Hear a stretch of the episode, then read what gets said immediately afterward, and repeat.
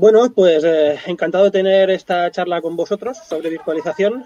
Eh, todo viene porque en todos los grupos eh, siempre hay mogollón de debates de mogollón de plataformas. Y bueno, aquí supongo que hay gente de todos los palos. Yo ya sabéis que soy fan de, de VMware, si no lo pago yo. y nada, yo compartir opiniones con, con, todo el mundo. Creo que tenemos por aquí, si no tenemos, tiene que entrar eh, gente del mundo del open source eh, que creo que va a estar eh, bastante interesante. A ver, a ver. Santi no está, ¿no? Santi no está, pero Stanis, que usa Proxmox en producción, es un valiente. Bueno, hay más, ¿eh? Hay más que usamos Proxmox en producción. Sí, sí, sí, sí.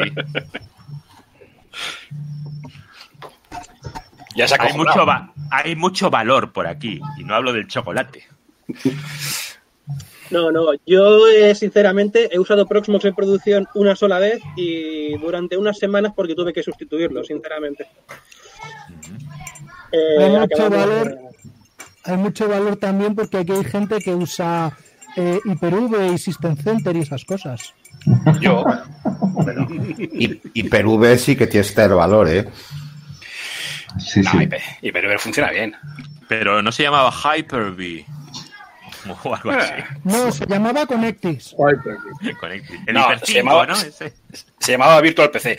sí, bueno, vale, sí. Luego, a ver, a ver. Se llamó Virtual PC. Que nos estamos, nos estamos eh, desmadrando. El tema es que la charla la propuso Aitor, don LT Crackers, para charlar sobre virtualización y lo que quería él, me pareció entender, era ver cuáles eran las opciones que usaba cada gente para poder, cada uno para poder ver las ventajas y desventajas tanto de los propios como de los eh, externos. Y la cosa era tener un debate técnico, o sea, no un debate como el fútbol de yo soy del Madrid y viva el Madrid a muerte. O sea, no, un debate de yo utilizo esta plataforma pero estoy abierto a abrazar otras plataformas si me convencen. Entonces aquí venimos todos a que nos convenzan sobre la virtualización. No sé si he hecho un buen resumen, Aitor. Perfecto, perfectísimo. Mm. Entonces, si quieres ir dando el turno de palabra para que vayan hablando o introducir el tema. Por favor, eso te lo dejo a ti, Eduardo, que eres el profesional aquí. No, no, que va, que va. Si yo esto lo sé. A ver, VMware, ¿cuántos de los que están aquí usan VMware? Tenéis en los que no os veo la cabeza, ¿vale? Tenéis una mano para levantar la mano abajo a la izquierda en el Jitsi y podéis ahí apoyar y entonces veréis ahí que se os levanta la mano. A la izquierda. Ah, que está debajo. Se van levantando manitas. Vale, entonces se ve levantando las manitas. La gente que esté en YouTube ahora mismo está viendo las manitas cómo se levantan. Para, para pues eh, empezar y contarme las maravillas del VMware, a ver si me convencéis. Bueno, si nadie rompe el hielo, empiezo yo. Venga. Venga, valiente. No, a ver, eh, yo sigo diciendo, yo soy de la, de la idea de que no hay producto ideal, sino solución ideal para, cada cliente. Eh, en el caso de VMware, yo creo que es, un, es una es un, producto que está paquetizado y que ofrece unas eh, características eh, que, son fáciles de implantar. O sea, eh, está, hecho para, echarlo a caminar. no, no, no, tienes que complicarte demasiado la vida. O sea, una vez conoces el procedimiento, lo echas a funcionar y, hace lo que tiene que hacer y lo hace muy bien y tiene una barbaridad de opciones para, adecuarlo a un sinfín de proyectos. Eh, quizás no convenza tanto lo que cuesta, porque es una solución eh, cara, pero, pero oye, eh, está claro que, cumple a la perfección. No solamente cumple a la perfección, sino creo que es la solución más extensa a nivel de virtualización y que más opciones cubre en el, en el mercado, ¿no? Es mi forma de, verlo. las demás opciones también son, son perfectamente válidas. Si depende de dónde las quieres implantar, si vas a hacer algo pequeño, eh, que no requiere de, demasiada complicación, pues perfectamente creo que un Proxmox también podría ser válido, ¿no? O sea, menos hiperv cualquier cosa. Roberto, discrepo en un par de puntos. Bájate un poquitito eh, la ganancia. ¿Así? ¿Así? A ver, habla. ¿Así mejor? Un poquito más. Pues espera, así mejor. Vale. ganancia, ganancia manual. Eh, discrepo, discrepo en un par de puntos. Eh, porque ahora mismo lo que se están hinchando a vender los comerciales de VMware es un producto llamado Cloud Foundation. Y si tú vas em, desprevenido o no realizas la parte de, de diseño de, las necesidades, te enchufan eso y, de, y de fácil de desplegar, mm, de fácil de desplegar nada. ¿Por qué? Porque te integra en el mismo producto el Vicente, ¿vale? Lo vas a necesitar, los SX los vas a necesitar, Visan lo puedes necesitar o no, pero te, te, te, mete un, un componente adicional que es el orquestador de soluciones de ellos, que no me acuerdo cómo se llama, el del Cloud Foundation, que o lo diseñas tal cual lo ha pensado el mono borracho que diseñó el Estel, que genera el script, o eso falla por todos los lados. Y vas a necesitar DNS, vas a necesitar, eh, me parece que eran seis VLANs tagueadas, me parece que vas a necesitar también eh, que el hardware pin, pin, pin, esté punto por punto con la matriz de compatibilidad, que es todavía más restrictiva que la de Visan. Sinceramente, a mí eso no me parece un producto eh, de punto de entrada para, para ninguno. Para mí se están equivocando. La solución es un producto que te diseñe tu, consultor.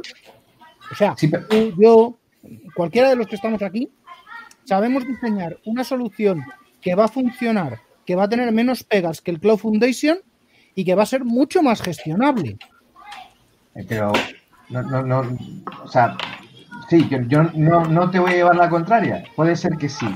Pero, eh, ¿qué, solución eh, está en el mercado que esté tan paquetizada como un VMware y que yo sigo pensando de que es una solución fácil de implantar una vez conoces los procedimientos? Mucho más fácil que otra. Sí. Y, y, hay que diferenciar entre lo que te quieren vender y otra cosa en lo que tú necesitas. Efectivamente, VMware en crudo, VMware en crudo en lugar del Cloud Foundation es mm, sumamente sencillo de, instalar y manejar. La siguiente, para mí, Red Hat Virtualization. En, en, crudo estáis hablando de un SXI a pelo. SX más su capa de gestión, que sería el vCenter. Bisphere en sí. Bisphere. Con sus VLANs de vMotion, sus configuraciones en los switches para los jumbos, todo el tema de, del VXLAN y todo eso, ¿no? No es necesario quedar ahí. No, o sea, vale, vale. Bueno, el VXLAN ya, ya, te metes con el NSX, pero yo creo que en general no es que sea súper fácil, pero sin embargo, de todo lo que te deja hacer, o sea, es, es, como que es quizás un poquito más complicado que alguna solución, yo que sé, como Proxmox, que es casi para, para niños lo, lo, lo que hace, pero te deja hacer muchísimo más. O sea, es un poquito más complicado quizás, pero su abanico de posibilidades es enorme. En comparación con, eh, bueno, con, cualquier otra, otra solución. Eh, tú ves las opciones que tiene, por ejemplo, el, el, DRS de VMware, la capacidad para mover maquinitas de host automáticamente, y tiene poco que, poco que ver con el, con el resto de soluciones. Hay una, hay una que va muy bien y que es bastante poco conocida, que es el, el scheduler de recursos de, de Acropolis de Nutanix, con su capa propia de Nutanix. Pero vamos, estamos hablando de que es o, o, Acropolis, si tú te lo pinchas, tú te lo montas en tus maquinitas, igual que si diseñaras el, el producto, o le dices al de Nutanix, oye, necesito un NX 1005. Y un NX 1005 es en dos US, cuatro blades. Y esos cuatro blades vienen montados y preparados, cada uno con dos procesadores. Me parece que son servidores de supermicro. Y delante, delante de los procesadores, viene pues su, su bandeja de, de 12 o de 24 discos. Eso en cuanto a gestión de lo que haría el DRS y, de, y la alta disponibilidad de, de VMware, es lo que más al nivel está. Muy por encima de, no sé, de KVM incluso. Pero a ver, aquí sois administradores de sistemas todos, ¿no? Sí, ¿no? Con lo cual aquí nadie se queda con la instalación por defecto del CD, ¿no? Aquí metéis el CD del SXI y además hacéis algo más, ¿no? Más o menos. Más o menos. Son un Proxmox, a lo mejor también agarráis, levantáis un CEF para que las máquinas se vayan moviendo de un hipervisor al otro, montáis un clúster, también, ¿no? O sea que al final podéis tener lo mismo con, con un Kochiwari Proxmox, ¿no? Que con un lo que sea o VMware, ¿no? Sí, pero Luego hay cosas que no, claro, eso sí, ¿eh? Pero otra cosa hay que tener en cuenta. Eh, un Ferrari es un coche que corre mucho y hace muchas cosas, pero yo no lo necesito. eso es a lo que vamos. si tú quieres, si tú quieres montar un, un, sistema de virtualización de dos, tres máquinas, dos, tres servidores, eh, quieres tener eh, alta disponibilidad y, poco más, eh, con un Proxmox tienes de sobra. Pues yo no lo veo así, la verdad, porque veo otras carencias bastante serias. Por ejemplo, las copias de seguridad. Las copias de seguridad. las, copias de, las copias de Proxmox no son unas copias, bueno, no, no son perfectas, no son una maravilla, pero para, para una infraestructura pequeña es un apaño perfecto. Claro. Sí, creo que ni te dejan hacer copias incrementales, que solo puedes hacer completas o diferenciales. No, pues le pones una pequeña cabina y, tienes un sistema de snapshot y ya está. Pero entonces volvería a decirte lo que yo siempre digo en estos casos. Tienes otras soluciones, son similares, eh, son también eh, free and open source y que van mucho mejor. Que tienes el XTPNG que viene de Chen, eh, comentaban antes Red Hat Virtualization, tienes OVIR también, OVIR quizás sí que es un poquito más complicado para empezar, pero eh, XTP, pues no, sinceramente. Yo es lo que siempre digo, yo no entiendo el uso de Proxmox en, empresa. No porque Proxmox sea malo, sino porque tiene soluciones eh, con, con, las mismas características de abierto, libre, gratuito, con soporte comercial detrás si lo quieres, pero técnicamente muy superiores. Yo, yo yo creo que se usa Proxmox porque a lo mejor las otras soluciones no se conocen. O el que las va a implantar no tiene la capacidad de hacerlo, entonces tira de lo que, de lo que tiene alrededor. Al final, la decisión de implantar una cosa u otra es, es, precisamente del que desarrolla la, la idea, del, del, consultor. Entonces, si el consultor, eh, su, su, su, conocimiento va de un punto, va de un punto A a un punto B, eh, a lo mejor se le escapa el C. Entonces, por eso digo que el, tema de, tener una idea u otra eh, va en función de las necesidades que tenga en ese momento el, cliente o la instalación donde quieres, donde eh, hacer la, instalación o, del conocimiento del, consultor, de la persona que va, el técnico de la administración del sistema.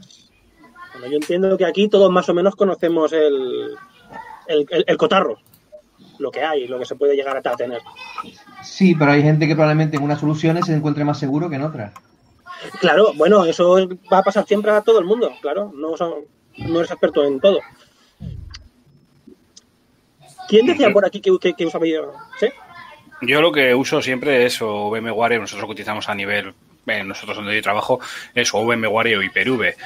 Proxmos no hay absolutamente nada, pero es que ni siquiera en los colegios, es decir, los colegios aquí en el País Vasco eh, todos los centros tienen un, un equipo con un, con un, VM, con un VMware SXI, un 6.0, creo que si no me equivoco incluso, 6.0 y algún 6.5, algunos 6.5, y, y, todo lo tienen sobre creativo, incluso los centros educativos que tienen dos servidores con Windows 2012 R2, lo tienen con, con VMware pero Proxmos no he visto ni siquiera en los centros de formación profesional.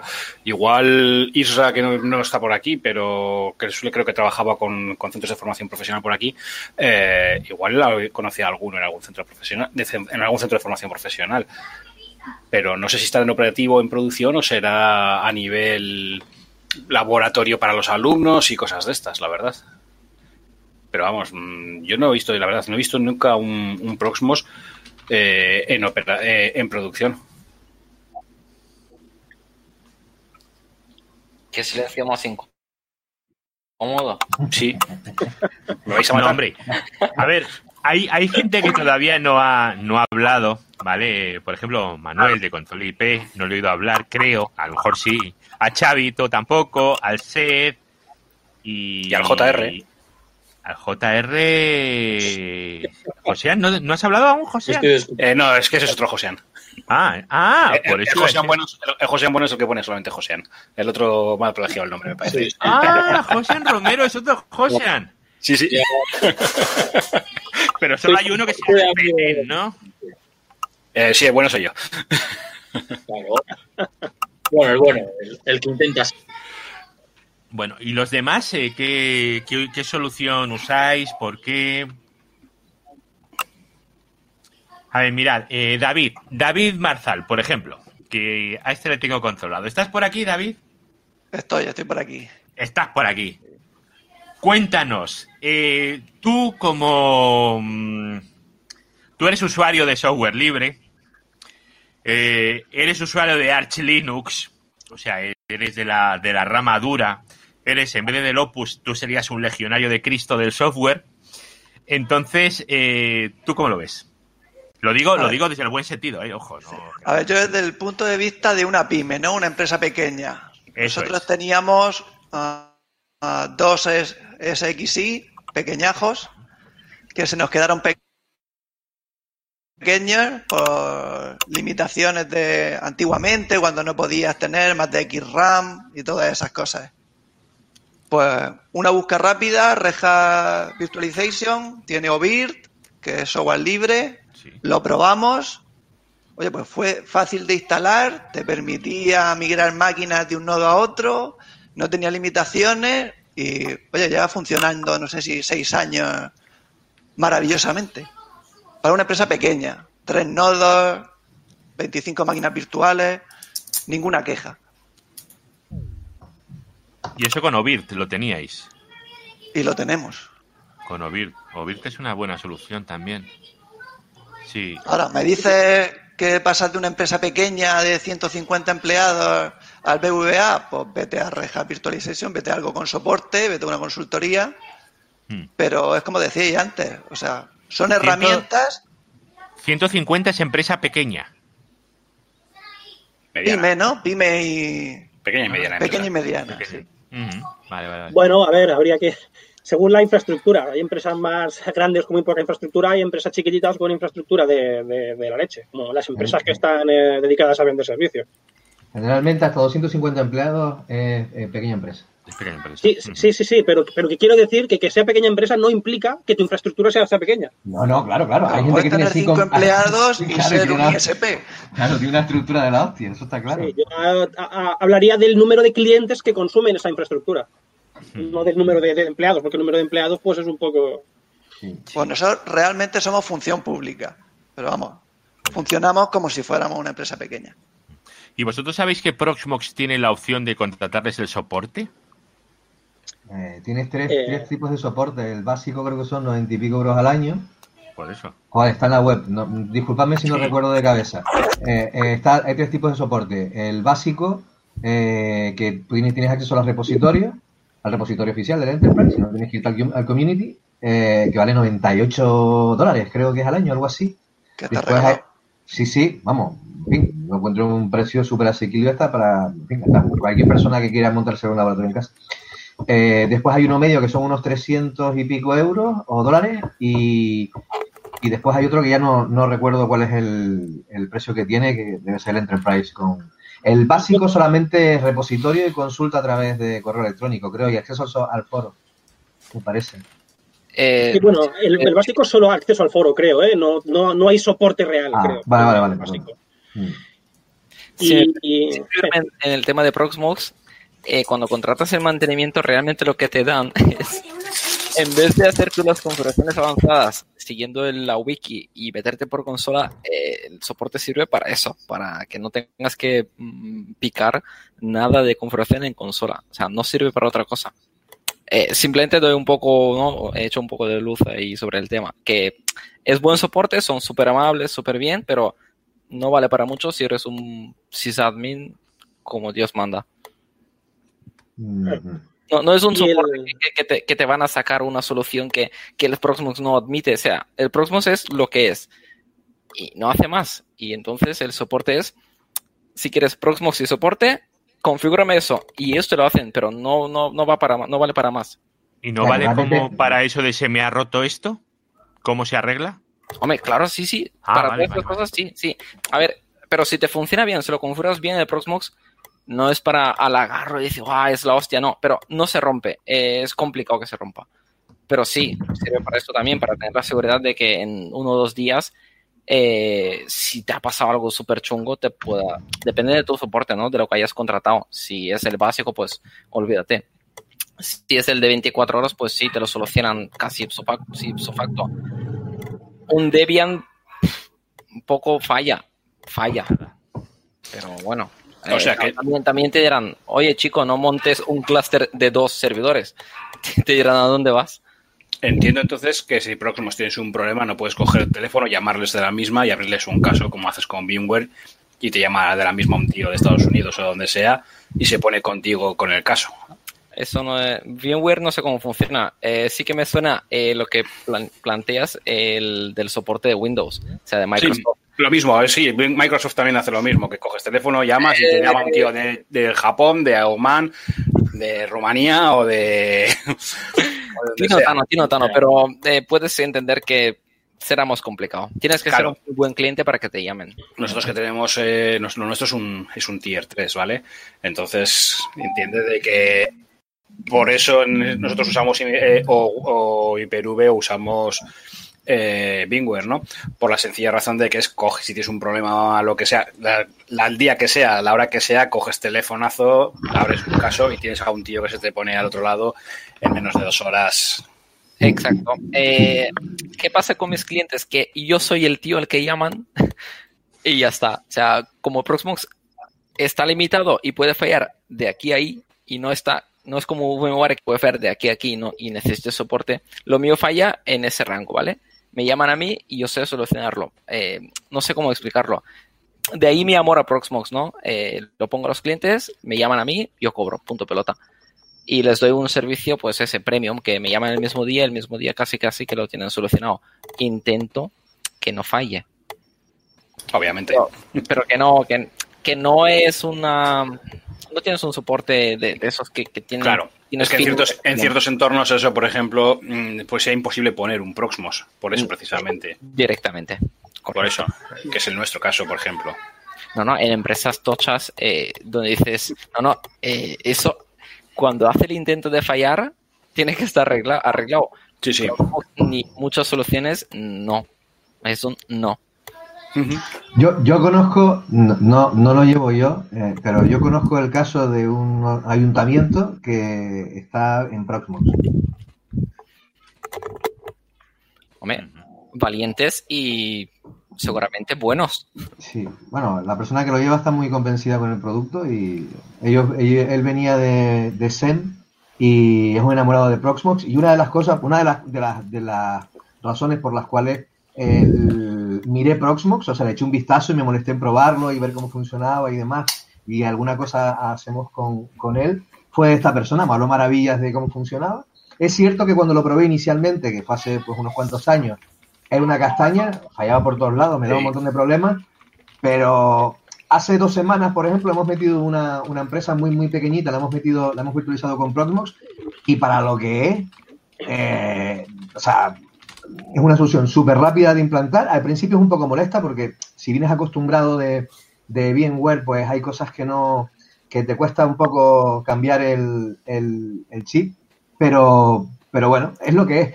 Yo no me metería en, en una super instalación con, con Proxmox, pero eh, entiendo de que para, para ciertas cosas, ciertos tamaños, eh, joder, mucho, lo veo súper práctico, eh, va bien, mm, no sé, a mí me- es un producto que, para, que me gusta, a pesar de que me gusta VMware, me gusta Proxmox. Le he cogido cierto cariño, es como un, un chaval, un chaval pequeño que tienes ahí que lo vas a ver crecer, y yo creo que, que- que puede, llegar, que puede llegar lejos. Yo, yo creo que- Amor, eh, tengo ver. buenas referencias, no lo A ver. uso. Pero la web, mientras que hablabais, me he metido y para tú contratando soporte, tienes respuesta en dos horas. Mm. en dos horas de un día laborable.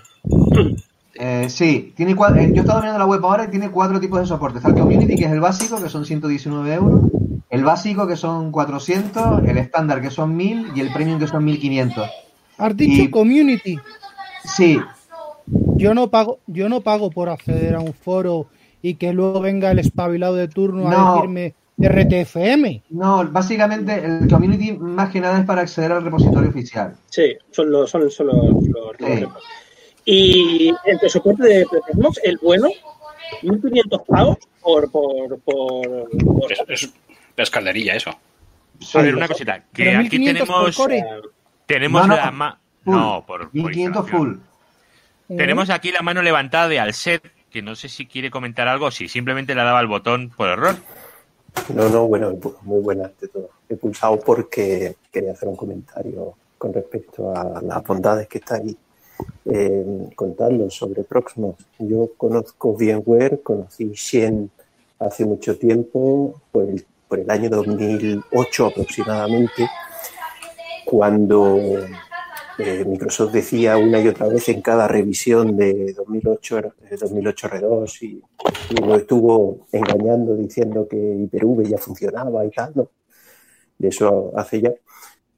Y no he vuelto a hacer más pruebas de entorno de virtualización a raíz de, en ese momento, decidir que VMware era lo que mejor me había funcionado de todo lo que había probado.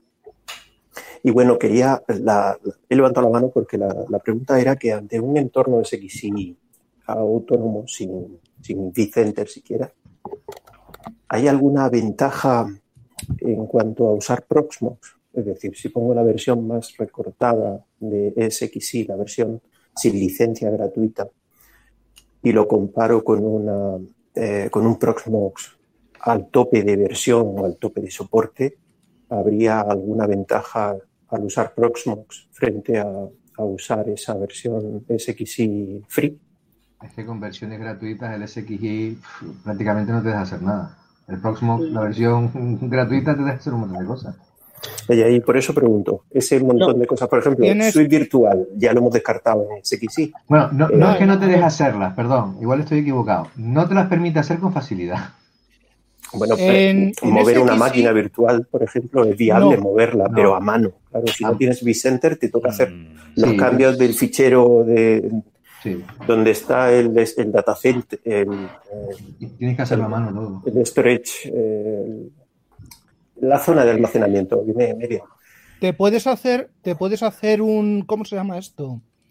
Te puedes hacer un vCenter en PowerShell, ¿vale? Sí, vale. Es perfectamente viable, pero tienes que tener Sí. unos conocimientos bastante avanzados del API de VMware, ¿vale? Y la diferencia entre usar los standalone eh, de RAS, pro- no, RAS no, por favor, RAS no. Asco de ras. RAS no, que te saco el libro del Turbo Basic, ¿eh? Aviso. O, el- o el- o peor, el del ensamblador. Que mm, eh, VMware no tienes, eh, con VMware no tienes clúster de almacenamiento. A cada host le tendrías que dar una LUN con el riesgo de corrupción que supone. En Prosmos eso, eh, aunque sea en el más básico, te va a dejar levantar un CEP. Mm. Vale. Mira, coges cinco hipervisores con un CEF y tres eh, monitores y, y has triunfado como la Coca-Cola. Pero Las máquinas se mueven entre sí y tal. Ya, pero es que yo creía que estabais hablando solo de un servidor, luego ha salido lo de mover máquinas. A ver, tienes que montar cinco, cinco servidores. Hombre, con tres lo puedes hacer. Pero sí, con tres y dos y dos monitores, sí puedes hacerlo, claro que sí. Pero una infraestructura así, las máquinas, además no hace falta ni que las muevas y se van a mover solitas. O sea, eso es mm, maravilloso. No sé si Stanislav dice sí o eso es una burrada, porque aquí el que le veo es el que más sabe de, de Proxbox. Yo solo miro. No creas, no creas. No sé, pero ¿lo ves viable? Soy el que lo Soy el que lo Luego usa están... y, de- modo valiente, pero no me hagáis demasiado caso. Eh, perdona que te corte. Continúa. No, no. Luego os comento, porque hay gente comentando en el canal de YouTube y también comentando en el canal de, de Telegram, ¿vale? Isra, en el canal de Telegram, eh, dice, en centros de FP de Euskadi eh, sí que he visto Proxmox. Lo que no sé si es muy generalizado o justo me han tocado los que lo utilizan, 10 o 20. Eso sí, otros pocos en los que he tenido que ir, o por los que hemos eh, desplegado una aplicación nuestra, usan VMware. Yo personalmente no he visto otros, ni Xen ni otras cosas más crudas. Entiendo que es porque son administradores de sistemas que no saben complicar, que no se, que no se saben complicarse mucho más. Isra lo ha comentado en el grupo del podcast. Y luego también en el chat de YouTube están comentando, hablan del XC, para virtualización. El XC son contenedores, ¿no? Bueno, para virtualización, sí, sí. No yo si me dejáis, sí. yo, si me dejáis por, por, conocimiento de causa, porque estuve migrando servidores en colegios y centros de formación profesional de Euskadi, lo que se montaba todo, y bueno, aparte de cursos también para la, Ambide, lo que es el SEPE aquí en, el País Vasco, eh, lo que tienen de servidor, todos los que he visto yo, son SX. Por eso sé que, llevan en SX, te puedo decir que llevan hasta, en algunos centros los tienen con 8 GB de RAM, en otros los tienen con 16 y bueno, es lo que he visto. Eh, pero sí que no he visto, ya te digo, Proxmos. Proxmos igual lo han visto en algún centro de formación profesional de lo que llaman eh, ¿vale? Que son, digamos, los que son avanzados y se dedican a temas de informática. Eh, administradores de sistemas, olvidaros, porque salvo que los, salvo los berrichogunes, que son, digamos, los centros de formación profesional que dan temas de informática, todos los demás, el que administra el sistema es un profesor que va cambiando cada año, sea un colegio público o no y si no, para eso tienen teléfono y por control remoto quien sea, se conecta a la hilo y, puerta y gestiona lo que tenga que gestionar. Pero vamos, no, no hay nada más. Yo, yo si me permitís añadir una cosa, espera que, me escucho muy grave, joder, putos cascos, solo van a jugar. Em, el tema del Proxmox es muy delicado y tampoco sé por qué hemos cogido este tema, pero vale. Eh, mi granito de arena es, eh, Proxmox es bueno pues depende, depende de la infraestructura de lo que vayas a utilizar, de tus ganas de liarte con cosas, ¿vale? El VMware sí, pim pam, pim pam, punto pelota, y si pasa algo siempre llamas, llamas y pagas y te sacan las castañas del fuego. En Proxmox obviamente no es así.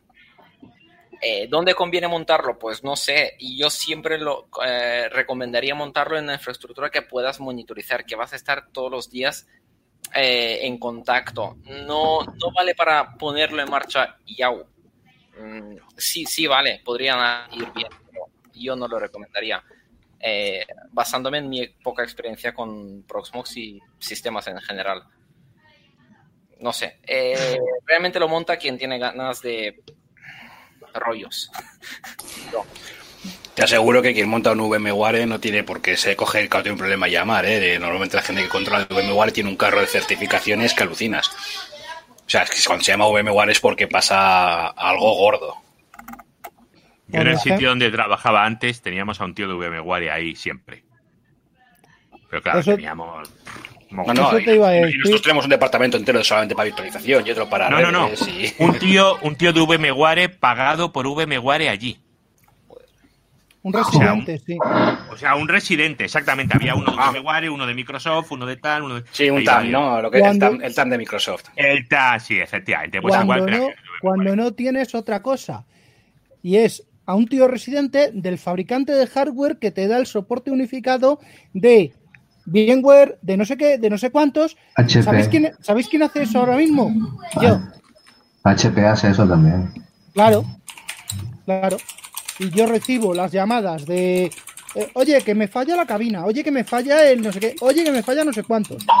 Y voy yo y resuelvo, o si no, ya directamente, yo soy el que se pone en contacto con el nivel 2 de, eh, ¿cómo se llama esto?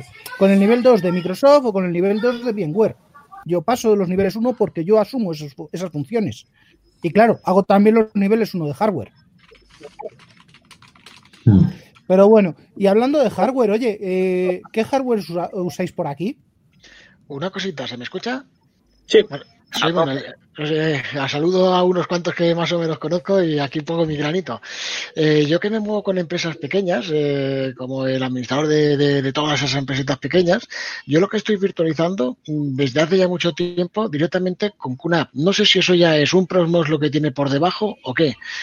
De momento me está funcionando bien. ¿Con Apson o KVMs o contenedores? Tiene que ser KVM las máquinas virtuales, seguro, sí. Bueno, pero yo ya, eh, claro, llega un momento que ya no se puede saber de todo. Entonces dices, yo he probado VMware, eh, VirtualBox eh, para hacer unas pruebas y tal. Pues dices, coño, si eso ya me funciona, ya está. Y tengo alguna empresita que me- por aquí cuando decís pequeño, para mí ya es gigante. Alguna mm, de que hay 20, 25 personas trabajando y funciona de maravilla, ¿eh? Hostia. Con 25 ya es, ¿eh? Ya es un... Sí, sí, pero ¿y el tamaño de la cabina? Eh, hombre, estamos hablando de una cabina de solo hardware sin discos, 1.500 euros más o menos. No es barata, claro. Bueno, no, bueno, sí, sigue siendo económica. Pero aún así es un- una- es un cacharro pequeño. Eso A es mí una me de 12 parece- bahías, ¿no? Es ¿Cómo? una de 8. De 8 bahías. Sí. Vale, pues Y eso. todo con te digo, SSD y mucha RAM y todo bien. Sí, esos, esos, esos bichitos llevan 16 de RAM, si no recuerdo mal, un mínimo un i5 o un E5. ¿Vale? Sí, no, Porque yo tiene- lo suelo poner con hasta con 64 gigas y además la máquina del servidor virtualizado, otra máquina donde yo me conecto, la gente se conecta a esa máquina para que no se conecten directamente al servidor. Eh, entonces, si sumas todo eso entre lo que se ahorran de licencias y que funciona más o menos bien y que la copia en un momento dado se puede levantar en cualquier otro servidor, eh, yo es la, la solución que más o menos estoy poniendo a todos los clientes. Uno servidor más mejor y otros menos mejor.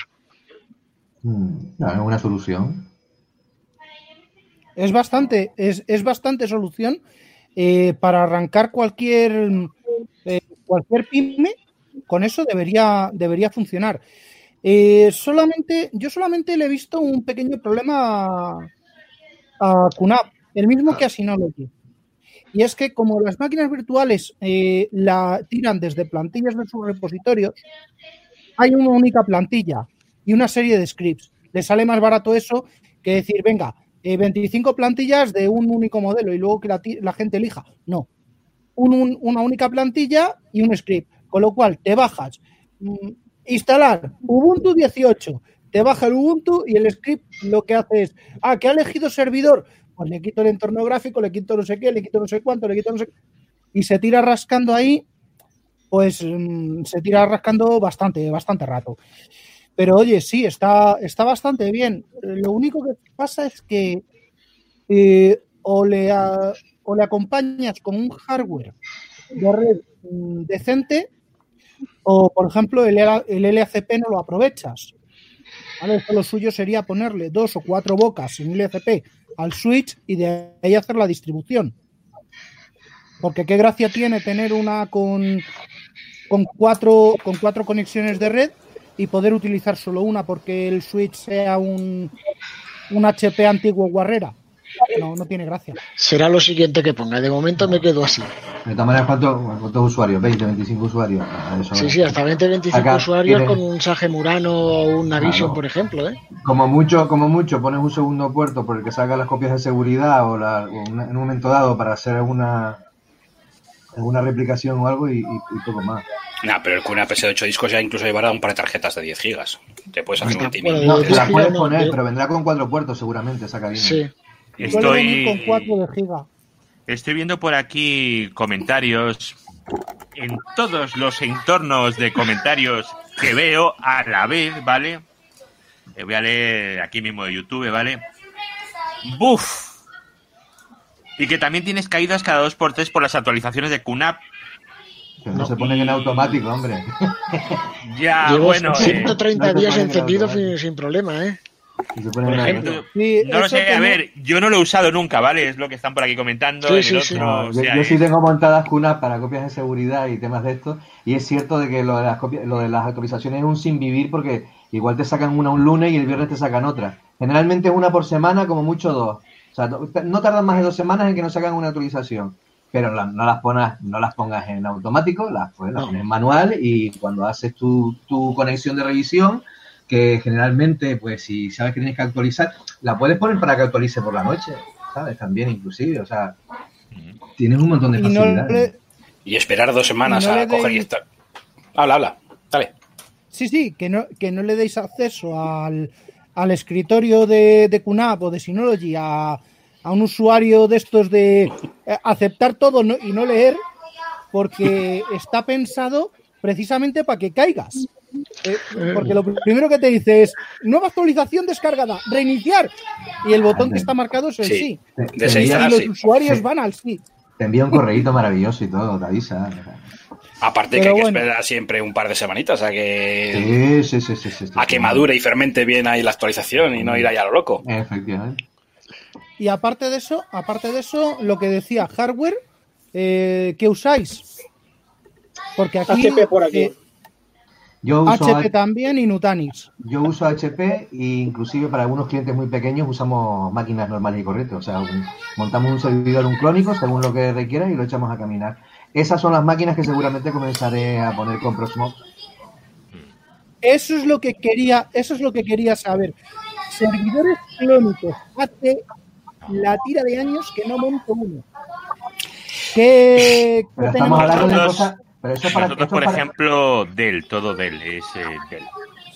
Era Pues Supermicro hace años, ahora es Dell. Sí, Pues Dell. A tope. sí. Mm, Yo estoy saliendo de Blade Center. Hoy Blade Center. Tiene nivel, ¿eh? Eso es... Hostia, Esos ventiladores me molan, ¿eh? Los del Play. Uf, madre mía. Son ¿Cómo para suena secar la ropa. Uf, es maravilloso. Vale. ¿Y hardware más arcano, más cosa rara? ¿Algún HPUX por ahí? ¿Alguna X? Nada, ¿no? No, Pues qué Eh, suerte habéis tenido, de verdad. Algún Dell me encuentro por ahí, algún R720, alguna cosa de estas, pero generalmente yo lo que hago es montar HP. Nosotros tenemos, HP o Dell. nosotros tenemos Supermicro. Supermicro también. Mm. Supermicro es el que fabrica, el que fabrica los, los servidores de Nutanix. Los Ah, sí. que venden Nutanix como ellos, como ellos propios. Eh, ¿Y cabinas?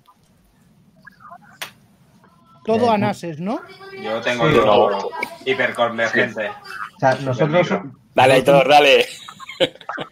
Yo, mon- yo es montar... que de- Perdona. Habla, habla, habla. Data Hero. Data Hero, a ver qué pone.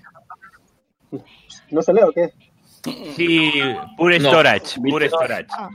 Ah, vale, con una Pure. Vale, sí, está una bien. o, o- o las que surjan. Ah, Sí, yo muy tengo bien. por, tengo por ahí un par de primeras que están bastante bien. Pero una a la de otra. Eh, no, con una con un IPsec de lado a lado para replicación. Y las tres par ya no están de moda. Tres par ha evolucionado cañón a, también. Sí, sí. Mm, tres par ha evolucionado a primera. No sé, he perdido ya un poco el, el hilo de eso. Ahora, desde que existe el FEF y que puedes ir apilando millones y millones de servidores, Sí. Con, con lo que yo no, no he estado contento es, es, es con Dell. En ¿no? ¿Por qué? Ah, en Eh, ah, bueno, no, no, ojo, ojo. Yo recuerdo un 1 de enero romperse una cabina, un 1 de enero, y bueno, no os Pero- digo más, pero ¿Hace cuánto? ¿Hace cuánto de eso? eh, estamos en el 20, ¿no? En Sí. el 15, en el 14. En aquella época estaban a punto, a punto de comprar MC, ¿no? O ya lo habían comprado. Mm, No sé Eh, decirte, pero esa fue. Pero esa cabina se apagó y nunca más se encendió. Pero no era, no era de MC. No, todavía Era- no. De, de- de las que yo me quejo, sí, ¿eh? De las que yo me quejo, sí. MC Unity. MC Ya, también bueno, es ha que- salido. Dicen que Dell es una máquina para cargarse cabinas. Compra, y- compra y destruye. Yo solo os digo una cosa del soporte de Dell, ¿vale? Eh, te dan soporte 24 horas, festivos incluidos, pero el 1 de enero no. Vale, o sea, yo lo digo. Si tenéis la mala suerte que se os jodobe algo el 1 de enero, el 1 de enero mm, no hay nadie. Dura O sea, la ¿no es noche 24, vieja. 7, 365? A mí me Es crashó un 365 menos el 1 de enero. El 1 de enero, o sea, os aseguro que no hay nadie. Pues entonces que lo llamen Entonces, 364. pillarías O no había nadie en el año 14 o el 15, no me acuerdo cuál era. No había nadie. Y pillaste en el baño. Joder, de verdad, qué horror, ¿eh? A mí, este 1 de enero, el de 2020, me crashó un Windows Server en un Proxmox. Y claro que era que, que se había apagado la luz a mitad de un backup. Y luego no contó ese backup y se llenó el espacio porque eh, los dos que quedaban claro, no, no lo sabe borrar del sistema porque se quedó medio tonto. Y fue escribiendo hasta llenarlos y dice, ya no hago más backups, hacerla todo. Y nada, me llaman uno, uno de enero que no les va nada. Y digo, hostia, buen día. Y nada, eso. eh, les contesté a las 11 y 12 de la mañana. Fui a las 7 porque ya podía moverme. entré, entré al storage, borré dos copias y todo eh, fue suficientemente bien. Eso ¿Tú dónde no trabajas? la posibilidad de teletrabajar. ¿Dónde trabajas? ¿En algún sitio o en Stanislao? En, est-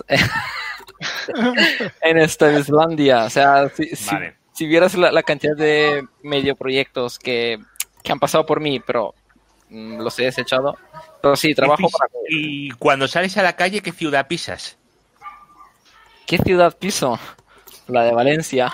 Valencia, vale, vale, vale. Sí, hombre, eh, es, es la capital valenciana, pero mi zona es la, la costera y Chátiva y todo el rollo. Jati- Ajá, vale, vale, Se- vale. se nota en el hablar que es de Valencia, joder. Eh, eh, le pasa lo mismo que a ti, José. Yo te oigo y digo, este es valenciano fijo. fijo, fijo. Respecto, respecto a lo que decíais antes de, de las cabinas, para mí es otra, otra de las ventajas que tiene VMware. Eh, porque tiene unas integraciones, tiene unas API, como bueno, todas las, las Mm. APIs del BY, Mm. eh, que en un VMware pues las conocerá, que la verdad es que son la, son la hostia. O sea, cosas como, por ejemplo, eh, clonar máquinas eh, en, un- en un tris, o sea, luego hacerle el flooding a la, a la cabina y es la cabina quien lo hace. Pero, pero algo, pues, en algún lado se tiene que ver la pasta que valen las licencias. Es que es un pastizal. Claro, hombre, evidentemente, evidentemente, evidentemente. Y las Y cabinas eso- esas tampoco, tampoco son baratas. Y, y por eso y por eso cobran lo que cobran. O sea, Sí. Bueno, ojo, Eh. ojo, miento, miento. Un, un FreeNAS tiene estas funcionalidades también. O sea, un FreeNAS Ya, soporta pero el. FreeNAS, pero el FreeNAS acaba siendo eh, ¿qué? ¿Un, un BSD? Sí. Vale. Bueno, FreeBSD. pues os, os cuento, os cuento una película que tenía yo en, en mi grupo con un usuario de, de mi grupo eh, que se llama. Ah, también está en. También está en el tuyo, Edu. Eh, a ver, ¿dónde está? Ah, A ver, ¿quién es la víctima? Vamos a ver. Te lo marco. ¿Quién es? Nada, nada. No, es que me, me estuvo, me estuvo contando que está haciendo las pruebas de Beehive. Beehive es un hipervisor de tipo Z, de tipo 2, para BSD, nativo de BSD. Bueno, pues ¿Qué es está el, Mm. acordando el VirtualBox del FreeBSD? El VirtualBox, el VirtualBox sin interfaz gráfico.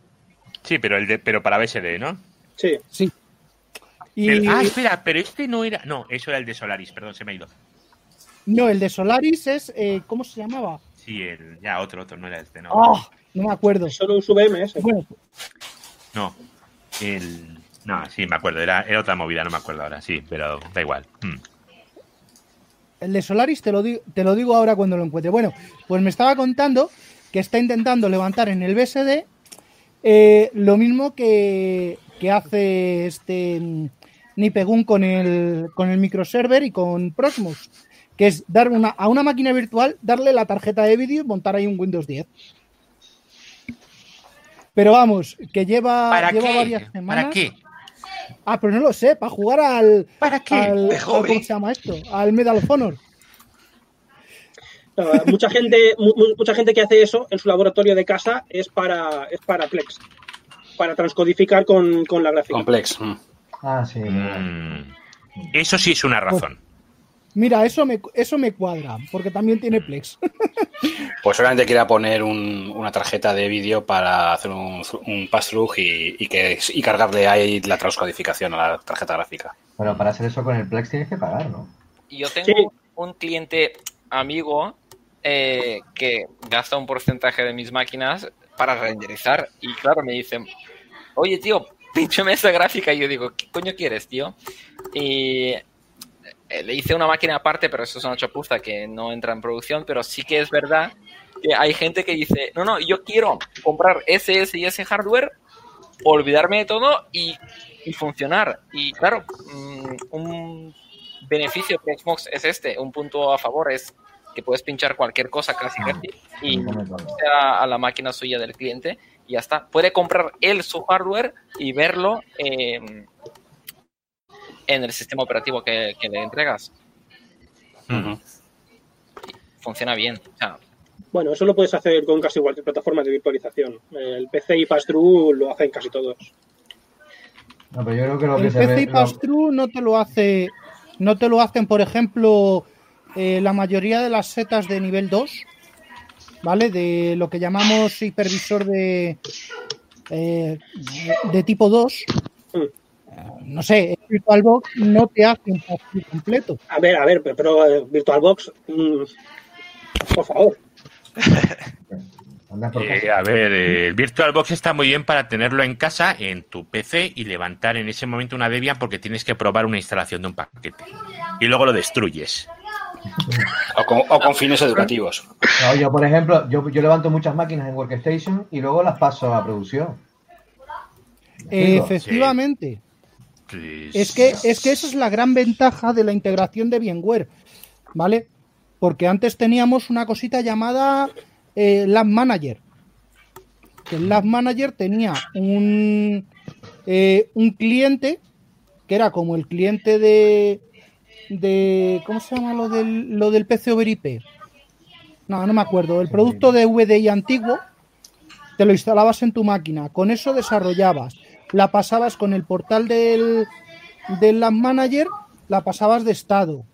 La pasabas de estado, la pasabas de estado. Y cuando ya estaba, la exportabas directamente al Vicenter. Y esa integración, ahora mismo, a día de hoy, no la tiene, creo, creo que ni las plataformas de contenedores tienen una integración como esa. Yo, por ejemplo, tengo que levantar un, un Windows, me lo levanto en Workstation y cuando lo tengo levantado y veo que está como yo, como yo quiero, me conecto por VPN al cliente y listo. Me- y, y se lo mando al, al Vicente para adelante, o sea, no, y se lo traga. Sí, sí. No tengo que hacer Y nada desde el propio, y desde el propio Workstation, manejar los servidores SX o el Vicenter. A ver, en el chat de YouTube, os lo voy comentando para que haya un poquito de charla con la gente de YouTube y estas queremos cosas. salseo a tope. Nos- ¿Qué queremos? Salseo a tope. Salseo, vamos a por el salseo. Nos comenta Alex Alonso Fernández, que a lo mejor nos conocemos, a lo mejor no, la verdad es que ahora mismo no lo sé. Dice, por aquí hardware de nuevo en la parte de servidores y en la parte de almacenamiento los switches Fabric y cabinas IBM. Dos Flash System V9100 en HyperSwap, HyperSwap, que no sé qué es, para que funcionen como uno. Un V5020 y un V300 3700. Esto se, se nota, se nota que hay pasta. Por la cantidad de siglas, IBM ya. No, no. Y, Oye, IBM, IBM, a nadie, como dice el dicho, a nadie le han despedido nunca por contratar a IBM. Y todo eso, dos, y dos clusters de VMware con backup sobre Exagrid y S3. O sea, hace el backup. S3, en- en nada más. S3 lo conozco, pero Exagrid no. Pues chico, Google o DuckDuckGo es tu amigo. Exagrid. Vamos a buscar Exagrid. Utilice Bing, no. Ah, bueno, pero el de Microsoft, es verdad. Tiered Backup Storage, Faster Backup, Faster Recoveries, Eh, vamos a hablar de integraciones de backup. backup. Ah, tiene una integración. Tienen un, tiene una integración con Bing Backup y con Convolt. Chicos, esto lo tienen todo. Esto es muy. Anda, y Muy tiene de, duplica- tiene de duplicación. bastante bien de Exagrid. Sí, esto es para ti, Sam. Mola. Yo para Me mola esto del Exagrid. Yo para backup Mola. uso a- HP también, sus, eh, ¿cómo, ¿cómo se llaman? Oh, Store Ones. ¿Él? Esto, Store Ones es un appliance físico, bueno, en realidad es un servidor, eh, porque es, es un servidor con su, su- su sistema operativo propio, el Store Ones, y nada, con un mogollón de, de opciones de backups, de duplicación, compresión, y van bastante bien. Tampoco es que sean la rehostia, no es que hagan mucho, pero lo, que- lo que hacen lo hacen súper bien. Y son backup PC simplemente para guardar ficheros, ¿qué os parece? Sí, Bueno, yo en, en esas máquinas que estoy montando, bueno, que quiero comenzar a montar para comenzar a virtualizar esas empresas que siguen teniendo eh, los sistemas físicos y demás, eh, estoy usando el, el- la, la idea inicialmente es usar el propio backup de Proxmox y después dentro meter un duplicity para el tema granular. Eh, Un duplicity. sí, sí. A mí no me sacáis de BIM. ¿Por qué no? A ver, pero que estamos, es que estamos hablando de algo, eh, una solución para empresas de 10, 12, 13 empleados a lo sumo. Un No, SX. no, que está, que está guay, que está bien. No, no le puedes, no le puedes meter un bit. Yo, yo, yo ¿Por qué por no? ejemplo, Le- yo no- ¿No, no te sirve un, X, un SXI? No, no, es que, eh, bueno, si le puedes meter uno gratuito, pero no, no funcionaría ahí. No. Eh, yo, yo en vez de BIM lo que uso es Nakivo.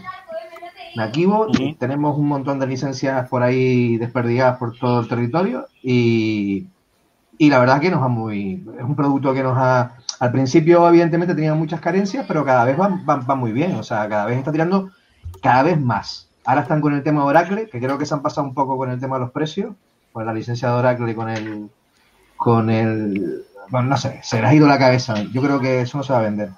Pero, Estos que Pero tenían algo que ver con, con Me faltan los snapshots de storage. Perdón. A mí en Nakivo me faltan las copias desde snapshots de storage. Con, con ya, la, por ejemplo, con algunas cabinas están comenzando, o sea, el tema, por ejemplo, el tema de la duplicación, la duplicación nativa de las cabinas, eh, inicialmente no la tenían, ya la tienen. Eh, el tema de las storage eh, lo comenzarán, lo comenzarán a tener, hay que darle un poco de tiempo. Eh, es una gente que lleva desde, desde el año 2014 solamente, han empezado muy, muy despacito y están luchando contra un gigante que, que es Bing.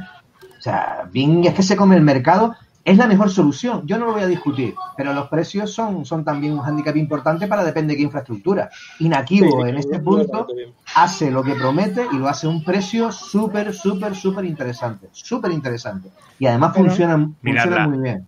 Nakivo La estaba. persona que antes ha estaba comentado por- lo de los. La gen- persona que ha comentado lo de los servidores de antes, que habéis dicho que mucho dinero, nos comenta en YouTube, Alex, ¿vale? Que. Bueno, que es un negocio crítico de una empresa que son 6.000 pavos por minuto de caída. Entonces es Que muy esa es la razón, o sea. Que no es que les guste quemar dinero, aquello de coger una pala con los billetes y a la hoguera. No, es que es que lo necesitan. Y entonces, Yo no creo que a nadie le, le guste quemar dinero. ¿eh? Bueno, Ah, el bueno. gobierno. No sé, no sé, bueno, en fin. A ver, más, eh, más cosas. Eh, además de Proxmox, creo que el mundo de la virtualización es muchísimo más amplio. Mucho más amplio. No se ha hablado de Hyper-V. Entonces, a ver, Pro- Es, yo es lo que quería hemos hablado de, con Joseán. Y de. Hyper-V. Hola. La primera vez que lo oí, me lo dijeron como Hyper-5, ¿vale? Entonces, yo, claro. Sí. Y Pero la bueno, a primera ver, vez que lo vi yo dije. La primera vez que le dije que lo vi yo, digo, anda, si esto es el virtual server. No, esto es nuevo, nuevo, nuevo, nuevo, nuevo. Coges, bájate un, bájate uno de los de los descriptores de máquina virtual, ábrelo con un editor de texto y busca Connectix. Y aparecerá. es y aparece. Eso. Y luego hay otro del que no habéis hablado que estoy súper extrañado, que es OpenStack. ¿Ha muerto OpenStack? OpenStack es KVM. Buah, Eso es KVM. Ya, ya, pero, pero Proxmox Bueno. también. Sí, pero OpenStack no es eh, no es el mismo concepto que un SXI, que un Proxmox. Mm, OpenStack sería, estaría mucho más cerca del concepto de, de cloud, de decir. Bcloud. No, no, no. Del concepto de Bcloud de VMware. Sí, correcto, en sí. el cual tienes a Sí, sí, Neutron sí, sí. o como lo hayan a- o como lo hayan llamado ahora, que es el equivalente al NSX, que es su gestor, su megagestor de redes. Y es donde está toda la potencia del, del OpenStack, en la virtualización de redes. Y eso Sí. a- le duela a quien le duela, tanto a Oracle como a, a Red Hat, como a, ¿cómo se llama este? Como a Microsoft con Super V, están a años vista, a años luz de, de esas soluciones. ¿Y en SX? NSX, ¿cuál? ¿V o T? V. NSXV, muy, boni- muy bonito. caro y no es compatible con S3. Pero bueno, oye, tengo la certificación del NSX 6.4, con lo cual Oye, Nadie habéis dicho nada de Sen. porque eso está oculto. No, Vale. a ver, Sen está haciendo cosas ahora, está haciendo cositas bastante interesantes ahora, ¿vale? Lo que pasa es que la gente cuando habla de Sen es como cuando estás en una clase de historia. Pero Amazon creo recordar que usaba Sen a, a lo bruto, ¿no? O, me lo estoy Sí. inventando, ¿eh? No lo sé, no lo No, sé. no, usaba Chen, Usaba. pero ahora están tirando más a KVM. Ah, mira. Mm, qué raro. Mm. Sí, Chen, Chen lo bueno es que, que tiene eso, para- eso de los eso de los kernels tuneados. mm, mm. Sí. Oye, tenemos un tenemos un comentario de OpenNebula. Eh, OpenNebula no es un hipervisor eh, al uso de sistemas, es un hipervisor de redes. ¿No? Sí, bueno, es, Es para, una- como para vender cloud. Es una, Como el- es, como un- es una SDN, es una SDN que virtualiza los NFVs, nada más. Y dicho así parece poco, pero es muchísimo. Eso te iba a decir yo. Pero bueno. Ya, pero, ah, pero decirlo, decirlo así para que parezca poco es lo que mola. Luego cuando abres el paquete dices, ¡hala! Todo lo que trae. Es como cuando le montas el System Center a un, a un clúster de Hyper-V. Ah, perdón, no se puede tener clúster de Hyper-V como tal sin, eh, sin el System Center. José, Pero bueno, Dime, Hyper-V, ¿por qué? ¿por qué qué? ¿Por qué lo usáis? Eh, se usa poco, ¿eh? Se usa poco. Se usa poco, pero hay máquinas en IPV. ¿Por qué? Pues porque cuando esto nos vino ya heredado, entonces, pues bueno, apareció en Microsoft, el, el comercial de Microsoft lo vendió y se montó en IPV, básicamente. Y ahora pues lo Una tenemos. eh, sí, y ahora lo tenemos que llevar, sin más. Pero bueno, IPV yo también sí que lo veo bien para, para una empresa pequeñita, ¿no? Que, que tengas ahí un pequeño servidor con 2012 y le puedas virtualizar una o dos máquinas ahí con la licencia estándar, ¿no? Entonces pasas hecho para una empresa pequeñita, ya que tienes el hierro y has pagado la licencia del 2012 para el directorio activo que sea, pues te montas una máquina virtual con un, con un CentOS o lo que un Debian, le montas un Pijol, por ejemplo. Te estoy hablando siempre de empresas pequeñas de 10, 15 empleados, no más grandes, ¿vale? Y le metes un Pijol, lo que sea, para que... Para el tráfico, ¿no? Para quitar un poquito de publicidad, por ejemplo. Un bueno, IPV yo- para levantar un pijol. Hombre, vamos a No. ver. eh, No, no, es una empresa pequeñita, te estoy- me refiero a una empresa pequeñita, una empresa de 10 de, de, de- de 10 empleados, Ya- ¿no? Para ya aprovecharlo tiene- un poquito, pero nada A ver, más. O sea, ya tienes la Sí, sí, ya que está para usarlo. Sí, Ya efectivamente, ya lo que tienes es la licencia, que muchas tienen una licencia de esas, anda que no hay pymes que se han montado un eso, pues un 2012, pues por, o un 2016 por el tema de, bueno, es Windows, es más o menos lo que sabemos todo el mundo, no tenemos informático propio y en un caso así, pues lo lleva cualquiera de, de la oficina, digamos, ¿no? Cualquiera que trabaje por allí. ¿Pero tienen licencia extendida? Porque el 2012... No, hombre, 2012. bueno, te he dicho en 2012 porque te voy a decir dicho en 2016, joder. No, 2012 todavía tiene licencia, ¿eh? El que, ha- el que ha- el que ha caducado hace poco ha sido 2008. En- Pero es extendida. El 2012, en 2018, la normal. ¿Al, al R2 no le queda un poquito más? Al R2 le queda más, ¿eh? Al R2 Al le queda R2 creo que le hasta quedan hasta 2021. 2023. 2021, Sí, 2000, yo tengo algún R2 por ahí. medio 2021 dormido le queda el, 2000, el de R2, si no me equivoco, 2021, 2022. Sí. Sí, de Pues te todos digo. modos, eh, yo sí que he, he visto. O sea, tú hablas de empresas pequeñas. Yo he visto empresas grandes y yo, no he, yo no he tocado, pero con infraestructuras grandes eh, gestionando Hyper-V. De hecho, gente pasar de VMware a Hyper-V por, por temas de costes. A ver, sí que te di- sí que esta que viene aquí con que tenemos con, con Hyper-V sí que es una empresa, bueno, empresa, vamos a llamarla empresa, sí, es una empresa que tiene, que tiene, que tiene, que es importante, ¿vale? Es importante y tiene, incluso está montado en Hyper-V un exchange, por ejemplo. Hombre, Entonces- es, es normal. Si tienes un exchange, usa Hyper-V. Pero bueno, ¿Por qué? Porque yo tengo sobre VMware. Yo también. vale, sí, pero eh, lo tienes sobre VMware y estás pagando la licencia de VMware. Sí. Y además estás pagando la licencia de. ¿Cómo se sistema llama operativo. este? Del sistema Más la operativo. Más la licencia del exchange. Está pagando dos veces. Será por Claro. dinero. De forma te ahorras una. Claro, te ahorras, Ah, vale. te ahorras una. Joder. Vamos a ver. Pero que el dinero no es de nadie. O sea, Claro, el dinero no es de nadie. claro, el dinero no es de nadie. Será por dinero. El Pues dinero el crece dinero de en los los demás es muy árboles. fácil. ¡Aupa, Aitor! Ahí va Es que- hostia. Qué bien se lo pasa bien. No, vamos a ver. Eh, cuando tú tienes una licencia, cuando tú tienes la, eh, todo lo que montas es en 2012-2016 Data Center, que tienes, puedes desplegar máquinas a lo bestia porque tienes firmado con, con Microsoft el convenio de tanta pasta, sea por dinero, más todos los usuarios que hay por detrás y todo el rollo, al final, pues monta- las licencias de, de Windows te salen regaladas. ¿Vale? Lo- Da igual que montes 100 máquinas que montes 2000. a- a- Ya a cierto nivel de máquinas. Entonces, no es por eso. No es por otra Server, cosa. dos- server 2012, fin de vida 10 del 10 del 2023. 2012 Ah, R2. De todos modos, Josean, VMware también hace, VMware también hace eso, ¿eh? O sea, tú cuando ya te estás pasando de comprar VMware, Sí, sí. dicen, dame un par de milloncejos y toma. Sí, sí, y te montas todo lo que tú quieras, efectivamente, sí. Así, así funcionamos nosotros. Le compras. a- tú a VMware le Yo, dices yo si comercial, queréis también funciona así, ¿eh? Me dais un par de milloncejos y os dejo levantar servidores, ¿vale? O sea, no, no os preocupéis.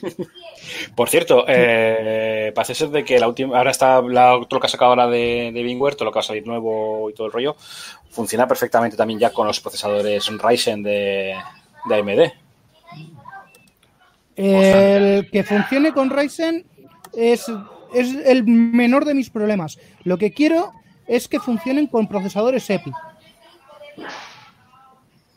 ¿Vale? Que funcionen con los con la evolución de los Opteron. Que ahí sí que he visto Ahí, ahí sí que, sí, cierto. he visto que HP se ha echado atrás en volver a sacar los 685, los 585, los gordos, Ujú. los que usábamos para el SAP HANA, eh, pues se han echado atrás en sacarlos precisamente por eso, porque todavía no hay eh, ni compatibilidad eh, a nivel de, Pues, de- eh, de sistemas operativos buena. Eh, estamos hablando de Red Hat, estamos hablando de, de ¿cómo se llama esto? De VMware y estamos hablando de Xen, porque todo eso si lo echas a un Windows, eh, Windows se lo va a tragar. Pero, Sí. pero oye, mm, no basta vender eh, servidores que, que originalmente están diseñados para montar SAP, que eso va sobre Red Hat, cuando el soporte está todavía así así. Así que a ver Pues- si HP, perdón, a ver si bien, eh, a ver si AMD empieza a mover un poquito lo que tiene que mover. ¿vale? Están en ello. Lisa, están en Lisa, ello. Lisa Su, te, re- te recomendamos, te recomendamos escucharnos desde aquí. No, no, vamos a ver. eh, Yo lo que he leído recientemente, hace poco, ha sido eso, ¿no? Que van a sacar ya eh, un VMware va a estar totalmente soportado por Ryzen. O sea, supongo que será la U2 o la U1 la que saquen, ¿no? Pero vamos, incluso creo que la 7 ya está soportado por Ryzen. Sí, sí, tiene, Y tiene certificado, soporte ¿eh? la- Y certificado la- también, o sea, para como que va a funcionar correctamente y todo. Está en la HCL, HLC tenía- Sí, sí, está- está en ello. Tenía un asterisco. ¿Cuál, recuerdo- En la HLC, en la, en la guía de compatibilidad, recuerdo que en la 7 salió un, un asterisco. Hace 15 días. Pues eh, ya te digo, si lo están en ello, y a mí- yo lo que lo es un artículo de, de VMware, o sea que Ya, bueno, los artículos los escriben eh, gente como tú, gente como yo. Y No, no, no, no, era, era, era un artículo de VMware dentro de VMware, o sea, en, en VMware. Sí, pero- No me acuerdo dónde leí, la verdad, pero vamos. eh, que va a estar soportado, vamos. Pero volvemos a lo mismo, que lo escribe el periodista que tengan contratado para llevar el blog de. Es lo que hacen en las grandes. Sí, bueno. No es el, no es el técnico que desarrolla el kernel, el módulo tal, no sé qué, no sé cuánto, es lo que escribe el artículo. Su tiempo, su tiempo vale un poquito más de lo que van a sacar con eso. Ojo que a veces lo hacen esto, ¿eh? Con Forti les obligan a escribir eh, una- un artículo al mes a los Ah, ingenieros. sí, sí, sí, y yo lo he propuesto, yo lo he propuesto en mi empresa. Ya, debido a que llevo ya un montón de años con el blog que tengo abandonado, tengo el podcast y tal, eh, dos años después de empezar con los podcasts y con los tal, han dicho ahora, oye, ¿y qué tal si hacemos unos, eh, unas guías virtuales, unas quedadas virtuales, no sé qué? Les digo, el coronavirus está acelerando la transformación digital. Pero bueno, son, son cositas. Eh, que ya he encontrado, Edu, que ya he encontrado las, las cosas de esas de los Cuéntame. hipervisores raros. Eh, No, hombre, eh, eso, además, Telefónica metió ahí una pasta salvaje. ¿Cómo se llamaban esos? Charón, ¿Cómo? Charón. Charón, no, el- pero había, había, una, había una empresa que llevaba eso, es que no me acuerdo. Ah, claro, ni idea. El emulador, el emulador de, de ¿cómo se llama esto? De Solaris, de Spark, sobre eh, Windows 2003 se llamaba Charón. ¿Vale? Que venía del griego, No, de no, pero era. Pero era, era, eh, era el sistema este de, mm, de contenedores que tiene Solaris. Es que no me acuerdo. eh, Pues sí, Charón. eh, Sol- No, Charón pero lo era que era convertir- convertirte los contenedores en máquinas virtuales de Charón. Y para Itanium, ya, pero para no. Itanium, para los HP 4000, lo mismo, pero con Aries. Era, no, pero era, era otra forma, era el. Las zonas de Solaris. Sí, Era los, el- contenedor- jo, los contenedores, las divisiones de, de Solaris. Sí, mm, era otro nombre, pero no me acuerdo ahora. El de la- las zonas de Solaris. Había una empresa que vendía virtualización sobre eso. Y no sé por qué se puso muy de moda. Stroma Sims. como- Stroma sí, No, si lo compró no, Altasian. No, no, bueno, los de Altasian compran todo, hasta el Jitsi, es increíble. Pero no, era, era- es que no me acuerdo, no me acuerdo, no me acuerdo. Los de Altasian, mirad, a mí me persigue Altasian, ¿vale? Yo utilizaba Bitbucket y ahí tenía mi tesis. Lo empiezo a usar y lo compra Altasian. De repente me pongo a usar no sé qué y lo compra Alta- el Trello, el Trello era o uno de estos. y lo compra Altasian. Me pongo a usar Jitsi y lo compra Altasian. Digo, mira, o sea, yo ya no voy a usar nunca nada más. Eh, A, a ¿esto ver, qué ponte, es, no? Digo, ponte- Invierte, ponte- invierte a una empresa y la empiezas a usar. eh, eh, con Altasian, ¿no? Sí, sí, inventa, No sé, cualquier co- inventa cualquier cosa, regístralo y a ver si te lo compra. Altasian. Sí, Compra sí. Altasian, Eduardo. Sí. Eso lo veo yo más para más factible, ¿eh? O sea, déjate de leches. Comprar Altasian siempre me ha gustado. Lo que pasa es que eso del Git parece ser que Altasian no es el único. Parece que Microsoft se me ha adelantado. Bueno, no sé si queréis comentar alguna cosita más o... Sí, Los, que- oye, los que no han hablado, que Ahí. pueden hablar, ¿no? Claro, por ejemplo... No es una mala idea, ¿eh? Vale. Tenemos aquí un tal Fellow Gister, que no sé quién es, eh, que no se ha puesto el nombre. También tenemos al Ser, que tampoco ha hablado. Esto es mucha presión, ¿verdad? Y al otro, que, y, al otro Josean. Y al otro Josian. Esto es como una, una empresa que hay de podcast que te dicen que puedes subir el podcast y dicen no te vamos a meter presión, lo que tienes que hacer es crear el mejor podcast del mundo, ¿no? Pues esto es lo mismo. Bueno, Aitor, como conductor de este tren que nos lleva a la gloria, cuéntanos, haz un, un resumen, un esquema de, de esta situación que es la que estamos viviendo ahora mismo. Si tienes dinero, pagas VMware. Para mí el resumen es ese. Ah, Sí, ah, y- el resumen es ese. Es el resumen es ese. Eh, a partir de ahí eh, me ha faltado Santi, que con ese señor hubiéramos hubiéramos discutido porque junto con la conversación del otro día es muy fan del open source. Bueno, de hecho él no dice nada que no sea Sí. open source. Y él hubiera hablado, El open source está bien. él Vale, pero de XTP. sí. El open source está muy bien, pero en algunas cosas para hacer experimentos en tu casa.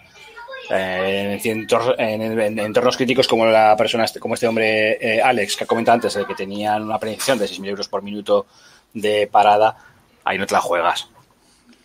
Bueno, ahí a lo mejor un Red Hat Virtualization no es, no es peligroso. No, eh, vamos a ver. Ya, pero ya tienes un Red Hat, ya tienes un, ya tienes un Red Hat, que el Red Hat ya con la licencia de pago, con su soporte 24/7 y todo lo que tú Pero es quieras. que open source no es unos cacharros en mi casa que los hago yo. Ya, ya, ya, ya. No solo. Google no usa VMware. Yo añado que sí que Santi no, no nos faltaba aquí porque este señor es que es, es brutal su mente. O sea, eh, lo que sabe, lo que es capaz de procesar y luego eh, escupirte un, un trozo así de parágrafo, pero perfectamente explicándote eh, su idea, eh, lo que le has preguntado, contestándotelo de una forma en la cual ni te surgen dudas. O sea, yo he conversado por privado con él y es que es increíble. O sea, ojalá llegue a conocerlo en persona y pueda aprender de este tío. Es que son mentes que dices, ojalá yo llegue a este estado. Funciona muy bien. Funciona Mira, muy yo bien. os hago una pregunta. Administración pública. Dinero del contribuyente. ¿Qué? ¿Qué, qué, qué- qué gusta? Pu- A ver, Puedes está claro, hacer lo está mismo. claro, ¿no? Dinero un- público, software público. No, eh, administración pública, VMware y Hyper-V. Y de ahí Ah, no, le- y de ahí no le sacas. Y, cosa, y, cos- y cosas de que sean así open source o lo que sea, olvídate. Sí, te puedes. No, no, no- que- máquinas en Red Hat, sí, pero virtualizadas sobre, IP sobre, sobre Hyper-V. Digo, ¿qué pensáis que debería haber? Yo he visto Red Hat y he visto Server también, o sea. Y no, y no cosas Sí. chiquititas, ¿eh? No cosas que. Está hablando de monstruos. Bueno, monstruos, depende, yo qué sé. Eh, no sé, 400 servidores. Pues, ¿Es un monstruo? Sí, ¿no? Bueno, 400 servidores. Sí. Está no, a nivel tamaño, no es- tamaño, tamaño operadora pequeña. No, pero no hablo de máquinas, ¿eh? Hablo físico. Físico, sí, sí, 400 Tampoco es un monstruo, son 10 racks, tío. Eh, Ya, yo tengo más. No, pues, O sea, entonces, no. pues entonces son más. Pues entonces son más. 10 Distribuidos. racks. 10 racks de una U y sin cabina. Sí, de una U, sí. pues son de- venga, una docena de racks. Que no, hombre, que no, eso no es. Aquí hay mucho nivel. A mí eso me parece grande, ¿eh? no, ¿qué usas tú? ¿Con qué virtualizas tú? Ilumínanos. Ah, Yo, Sí, sí. pues eh, al, prin- al principio usábamos eh, VMware. Pero esos tiempos pasaron.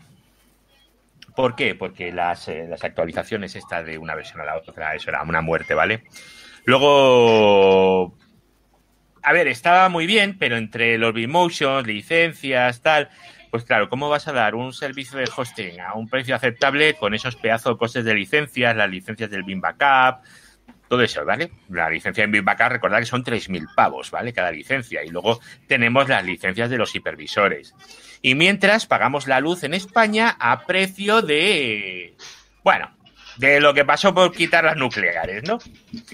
Y te aparecen en Francia unos señores con tres letras que pagan la luz a... pero puta, ¿vale? 5,5% de IVA en Francia para luz.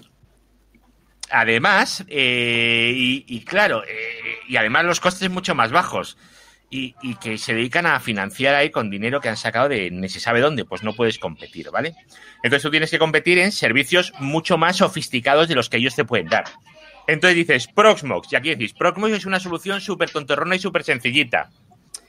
Proxmox tiene una API fantástica para poder automatizar absolutamente todo y Proxmox te permite hacer lo que vas a necesitar en un entorno como el mío sin, sin tener que renunciar absolutamente a nada y lo único que renuncias es a gastarte una pasta en licencias. Eso sí, nosotros, vosotros pensar que un tercio de nuestros empleados solamente se dedican al desarrollo. Solo desarrollan, solo. Entonces, claro, nosotros tenemos, eh, todo lo que nosotros tenemos está todo automatizado para funcionar con eso. ¿Y cómo funcionamos? Pues po- con, clusters, hay varios, de cinco, bueno, un montón, de cinco hipervisores, con CEF, con tres, eh, tres monitores y, y, bueno, interfaz de 10 gigas y de 40 para los uplinks. Y funciona súper bien. Que se te va, se te muere un hipervisor, pues llega otro y tú burguesamente llegas, lo levantas, lo vuelves a insertar y fuera. Stanislao no sé qué quería decir porque estoy hablando demasiado, quizás. Que, que estás, estás primero, o sea, ahora te veo el doble de guapo que antes, por hablar de también. Y, luego, eh, sí que tengo dos duditas. Una, eh, utilizáis, eh, si, si y has nombrado la palabra, la palabra eh, hosting, seguramente utilicéis contenedores la mayor parte, ¿no? Y luego la, la otra Mm. pregunta es, ¿por qué en cinco hosts tres monitores y no cinco monitores? Eh, O sea, ¿cómo, cómo haces el, el, el CEF? Por un, por un tema de. Lo hacemos con 5 y 3, ¿vale? Por algún tema. de- es que no me acuerdo, es que hace mucho tiempo que se, que se decidió así. es que esto no es nuevo, o sea, es que No, esto lleva es más años que la Es, leche, es ¿vale? que cada, cada parte de, de una empresa Claro. claro, toma sus Y decisiones. tú, y, y tú también piensas que yo soy de red, no de sistemas. Vale. O sea, yo mi, fuerte es-. Pero vamos, son 5 y 3. ¿Por qué? Pues, pues no lo sé. No sé. por- A ver, que son 5 sí sé por qué son 5 y no 4, ¿vale? Eso yo creo que cualquiera que monte un clúster lo sabe, ¿no? Supongo Pero que ¿por qué no- 3 si no- y no 5 monitores? Pues no lo sé, pero sé que tienen que ser 3. Eso lo puedo preguntar. Lo, más ah, habitual sería porque tengas el CEF fuera del Proxmox y, claro, ah, eh, está hiperconvergido. Está todo hiperconvergido, sí, sí. O sea, tú tienes eh, la pila de servidores Vale. y lo tienes ahí todo moviéndose. Claro. Sí, pues me lo explico como que tres de los servidores sean más fiables que los demás y ya está. O es una Son cosa. todos iguales, son todos iguales, igualitos. Yo, yo los haría, o sea, como es un monitor, yo, yo los, siempre los hago. eh, cada nodo, un monitor. Siempre. Sí. Bueno, eh, no Pero impares, por lo menos, ¿no? Hombre, eh, o sea, no me digas. Sí, vamos a montar Yo he visto de todo, yo he visto de todo, ¿eh? Yo he visto vamos a limpiar esta máquina. Mierda, se nos ha quedado todo el data center. Claro, hombre. Claro, eh, no sé, yo he visto que yo he visto intentar montarlo con cuatro. Claro, no, con cuatro, o sea, Con cuatro buena idea, sí que no funciona bien, pero son casos muy raros con el que te sacas un, un voto fuera o le das dos votos a uno, pero eh, cosas raras. A mí, ¿No se puede montar un voto virtual? ¿Un qué? Sí, sí, no se puede montar un voto virtual o no es recomendable porque si te cae ese servidor, pues te cae el voto Se caen virtual. dos. Entonces, eh, Pues mirad, dos votos a este servidor. Es como, Ah. es como la democracia, hay muchos votos que son virtuales y caen. Os, os, os lo cuento. Entonces, eh, VMware y eh, VMware, Microsoft, el sistema operativo del, de las eh, Left Hand, de las P4000, entonces le ganan a le ganan a este por la mano. ¿Por qué? Porque para el para el Visan de VMware el voto que montas cuando montas cuatro nodos, montas dos en un lado, dos en otro, y montas un eh, quinto nodo virtual sin discos que va flotando entre Ah, la, entre red extendida. Con Microsoft lo mismo. El quinto, el quinto voto, en vez de dar un clúster de disco, das un clúster de witness y el quinto voto se lo das a, no sé, a la cabina, a un recurso compartido de red o a un DC. Y en, la, y en la P4000, en la P4000, tú coges y compras el número de, el número de nodos que te dé la gana desde, desde 1 hasta 5. Por cada, por cada gestora era desde 1 hasta 5 nodos. ¿Y qué hacías si tenías nodos pares? Pues cogías y levantabas una cabina virtual donde te, de- donde te saliera de tal, que residía en la propia cabina y escasi, y, y con eso, y con eso hacía el witness. Se puede hacer, pero sinceramente a mí me parecen como un maestro mío, un profesor mío decía cosas raras. No lo hagas, no hace falta. No, no, no, esto está totalmente soportado. De hecho, Que esté soportando significa que esté bien. Pues es de hecho lo que te dicen cuando tienes que montar un, un clúster distribuido entre dos, eh, entre Eso dos es. no- Eso es. O sea, la diferencia clave está cuando vas a montar infraestructuras geográficamente separadas que puedes ver por un split brain. Ahí es Efectivamente. Tú mon- montas en, un- en, una, en una oficina el, el branch office con dos, con dos servidores, el otro branch office con otros dos, y el Windows lo montas en la, en la central, que es de donde estás dando tus servicios a los dos extremos. Que se caen las comunicaciones con esta, el Windows me sigue dando servicios a la otra. Tiene resuelto el split brain. La replicación entre los dos nodos que, perdón, entre las dos oficinas, solucionada también. Y tienes una red en malla.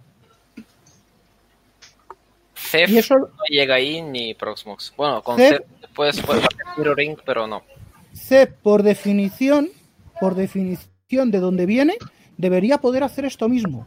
Porque Puede de hecho, pero no de forma sincronizada. De forma síncrona sí, sin problema. de hecho, VMware, la Visan aprendió de ahí. ZFS, ZFS, hombre, claro que lo mejor, todo lo que toca VMware lo mejora. A ver, Hágalo, efectivamente. sí, sí. El, ¿cómo se llama este? El, el de las P4000, el de las Lefcam, también, también funcionaba así. Ahora mismo, no sé si es, eh, ¿cómo se llama? Store, Store Easy, Store One, no sé qué soporte tiene. Lo único, eso sí, que te piden unas, eh, unas comunicaciones con unas limitaciones draconianas. Me parece que son 10 milisegundos de pin y, y ancho de banda de, de más de un giga o no sé qué para, para replicación síncrona. Eso, eh, corrígeme Eduardo, pero pocas redes One lo, azo- lo, a- lo- lo aguantan ni siquiera con fibra oscura. Sí, sí, yo tengo fibra Eh, oscura ver, y eh, sí. Sí, aguanta eso. A ver, es eh, 10 milisegundos es una... Hombre, a ver, si es para irte a Barcelona desde Madrid, pues vas un poco justo, ¿vale? Pero para hacerte un Madrid-Madrid, Hombre, anillo, anillo un de un Madrid Toledo te puedes hacer perfectamente. anillo, de Intersion, anillo de Alcobendas. Anillo de, Arco- de Intersion, anillo de Alcobendas eso... debería dar.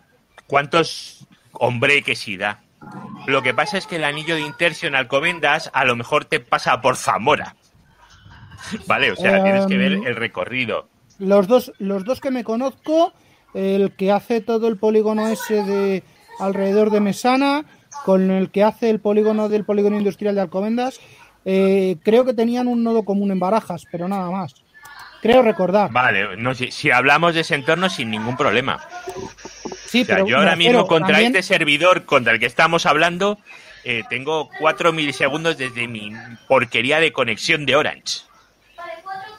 Ay, yo con Y mis- muchos me parecen a mí. Yo, yo con los dos con los dos servidores que estoy trasteando ahora en, en Alemania tengo 62 milisegundos cuando menos. Pero Contrata cuatro el hosting en un sitio mejor. A ver, eh, eh, Hazle un tracer y descubrirás que directo no vas, porque no hay 40 milisegundos hasta No, no, Alemania. no, ¿eh? tengo ocho, tengo ocho saltos. Tengo ocho saltos desde mi IP pública. ¿Y por dónde pasas? ¿Por, por, por, por Moscú? Eh, no, salgo por Cognet a eh, por Cognet a UK y de UK entra en Alemania y ahí se pierde. Vale, subes, bajas, bueno, no sé. Sí, a ver, sea que- el tema es que se da mucho tráfico. Y ahora con lo del COVID también, que hay muchas operadoras que nos están intercambiando tráfico en, en Alemania. O sea, tú estás en Orange, yo en Telefónica. ¿Y dónde intercambiamos el tráfico? En Alemania, claro, normal, normal. Sí, es que cuando, cuando la decisión no la toma el que eh, el que tiene que tomarla, sino que la toma una razón comercial, te encuentras con esto. No, es que eh, aquí tenemos tráfico ilimitado. Tráfico Claro. ilimitado, en teoría 100 megas de, de pico, pero claro, cuando le Eso no es ilimitado, ¿eh? No, no, no, no. Tráfico ilimitado quiere decir que no te ponen el contador de, de cuántos gigas has transferido. Te lo ponen a 100 megabits por segundo y se acabó. Si Efectivamente. quieres te lo calculo cuando es. Ah, no hace Bueno, falta. señores, yo creo que ese, yo creo que eso nos da para otro debate, porque si no, vamos a estar aquí hablando 24 horas, 365 días al, al, al, al día, pero vamos a dejar a Stanislao que nos diga la última palabra si le parece bien a Aitor, que es el organizador. Por favor, se lo pido, de hecho. me pilláis un poco desprevenido porque no sé qué decir como últimas palabras, pero va- vayamos allá. Eh, me gusta siempre separar y unir los, para mí son tres campos de la informática, ¿vale? Programación, sistemas, que son sistemas, y redes va aparte también. Entonces, eh, sí que me gusta siempre hacer estas distinciones. Sé que hay muchísimos más campos, pero ¿a dónde vamos sin la programación para automatizar cosas? ¿A dónde vamos sin las redes? Sí, sin las redes para conectarnos y sin los sistemas bien implantados, tema de permisos y, y- y hostias, voy muy, muy básico, ¿vale? Pero simplemente para nombrarlo.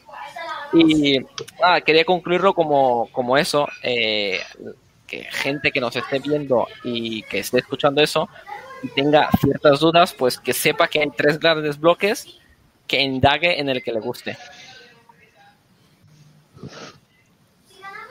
Pero Google es difícil de usar, ¿no?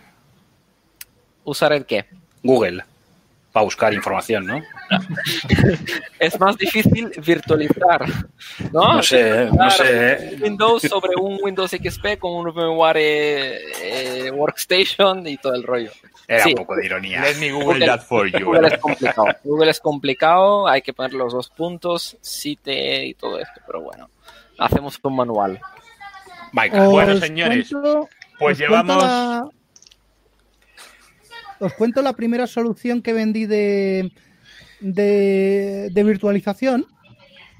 Venga, sí, sí. Cuenta, cuenta. Eh, equipos Pentium 3, eh, routers 827 4V con IP fija y en el de las cajas, en el equipo de cajas, una máquina virtual con Workstation 4 con NT4 Terminal Server y publicado el 3.9 a las otras IPs. Y esa fue la primera solución de virtualización. Y funcionó. Mataste Funcionó el muy pescado, bien. mataste el pescado ahí. Ya te digo, y desde entonces, sistemas operativos, redes y virtualización, todo junto. Así es. Bueno, señores, pues llevamos una hora y media clavadas que, Que ya yo creo bien. que es lo que es capaz de soportar cualquier persona con una mente sana y lo repetimos cuando gustéis. ¿Vale? Sin problema. Venga, pues un saludo a todos. Hasta luego. Besitos. A ver, voy a cortar el directo. Y un aplauso Chao. para todos. No, no han llegado las A ver, chicos. todavía.